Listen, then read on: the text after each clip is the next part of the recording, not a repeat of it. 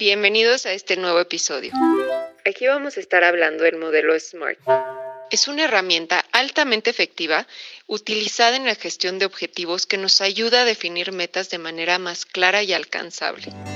El café de la salud mental se toma aquí. Soy Gio, founder de Be Mindful y Serena Mentes, psicóloga clínica, conferencista con maestría en terapia cognitivo-conductual y mindfulness. Este es un espacio de psicología donde podrás descubrir, sanar y evolucionar. Exploremos el bienestar desde la raíz.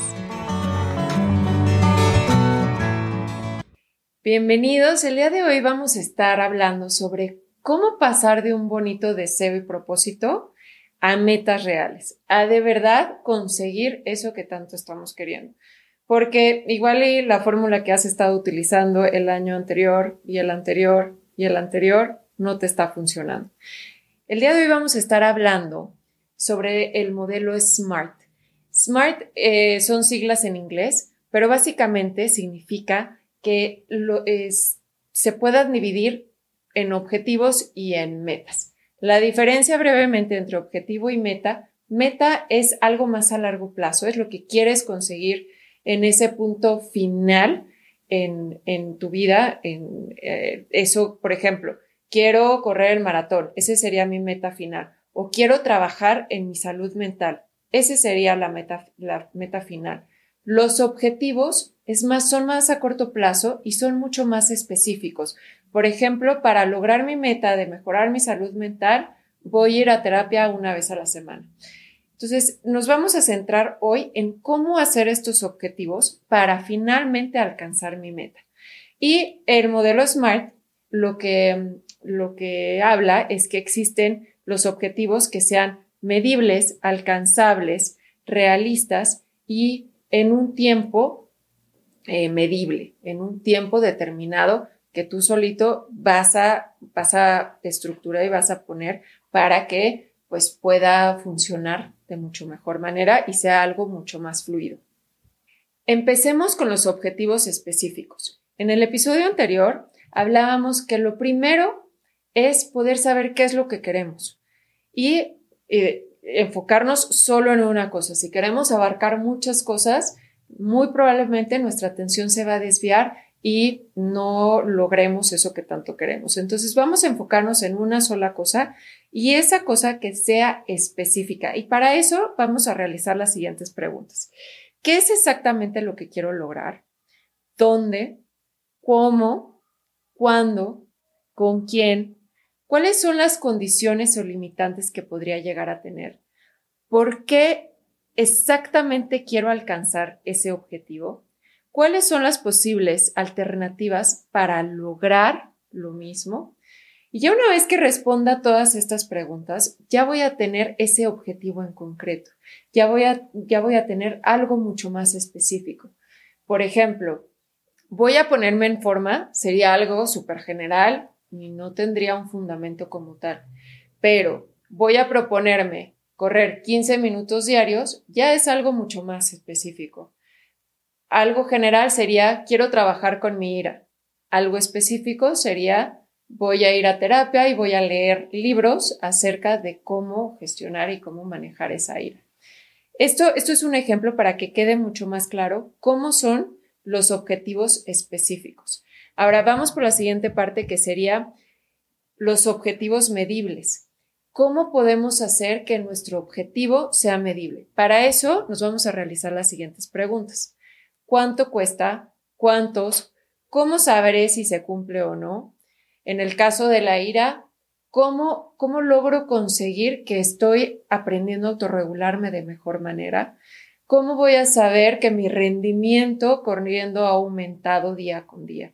Entonces, sí tenemos que tener una herramienta, eh, hoy en día existen cantidad de apps que te pueden ayudar a medir ese objetivo específico que estableciste desde un inicio.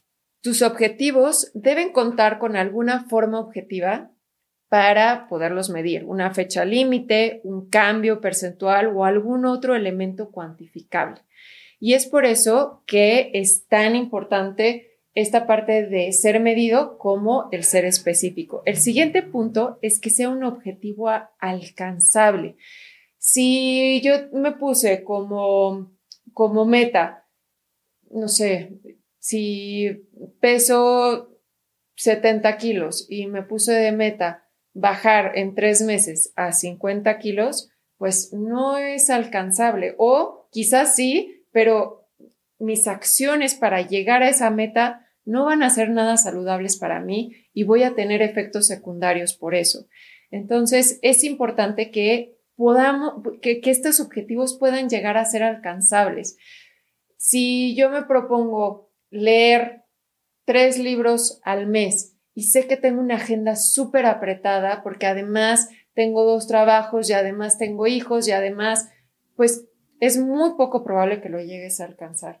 Entonces, sí es importante que pueda ser alcanzable, que pueda ser realista.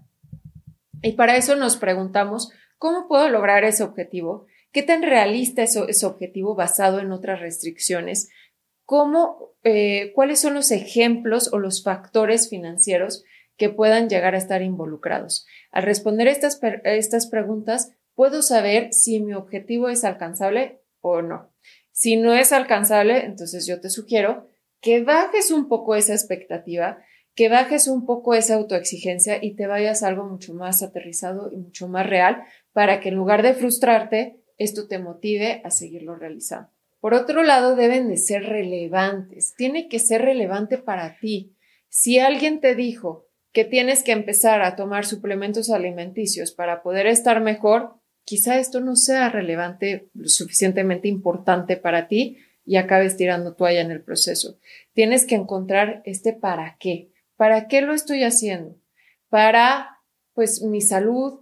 Voy a empezar a hacer yoga para que cuando llegue a los 80 años pueda abrocharme eh, los zapatos y pueda tener una mejor calidad de vida, para poder tener una vejez digna.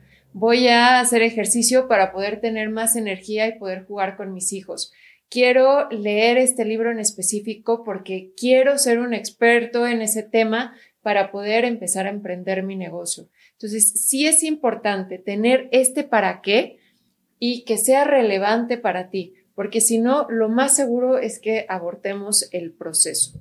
Te puedes realizar las siguientes preguntas para saber si es relevante para ti. ¿Parece que esto vale la pena? ¿Estás en el momento indicado para para poder iniciar con esos objetivos. Esto coincide con nuestros esfuerzos o necesidades. ¿Soy la persona adecuada para alcanzar este objetivo?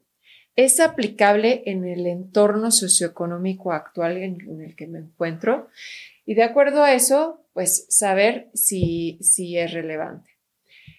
Por último, es muy importante establecer el tiempo. Puedes establecerte tiempos de corto, mediano y largo plazo. Algo que yo sugiero es enfocarte primero en tu día a día, después en el mes, después tres meses, seis meses y un año. ¿Qué quieres conseguir en tu día?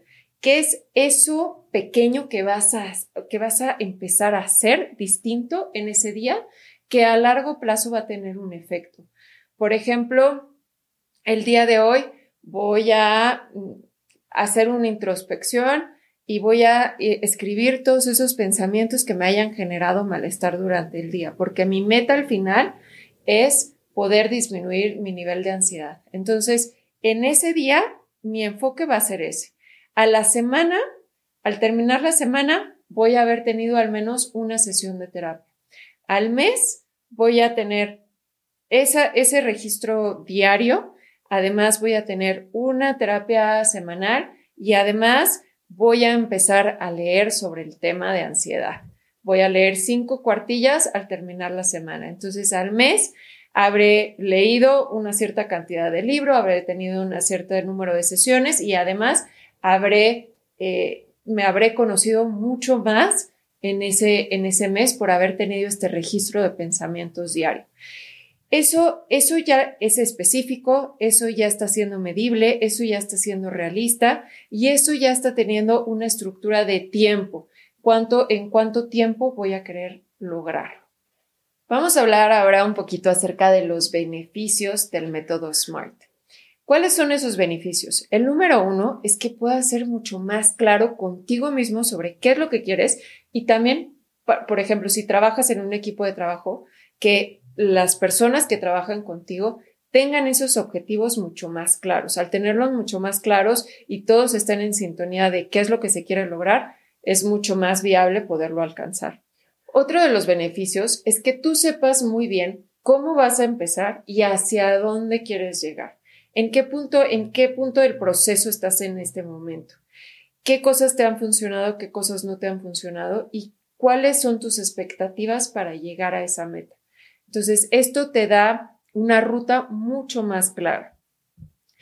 Otro beneficio es que te da métricas. Finalmente, los números te dan muchísima información también para saber qué es lo que se ha logrado, qué es lo que falta por reforzar y si está funcionando esa estrategia que estás teniendo o si definitivamente hay que cambiarla de raíz para obtener resultados distintos. Otro beneficio es que el tiempo se utiliza de mejor forma. Si yo tengo claro cuáles son mis objetivos, no pierdo tiempo en otro tipo de estrategias. Mi atención está 100% centrado en ese objetivo establecido.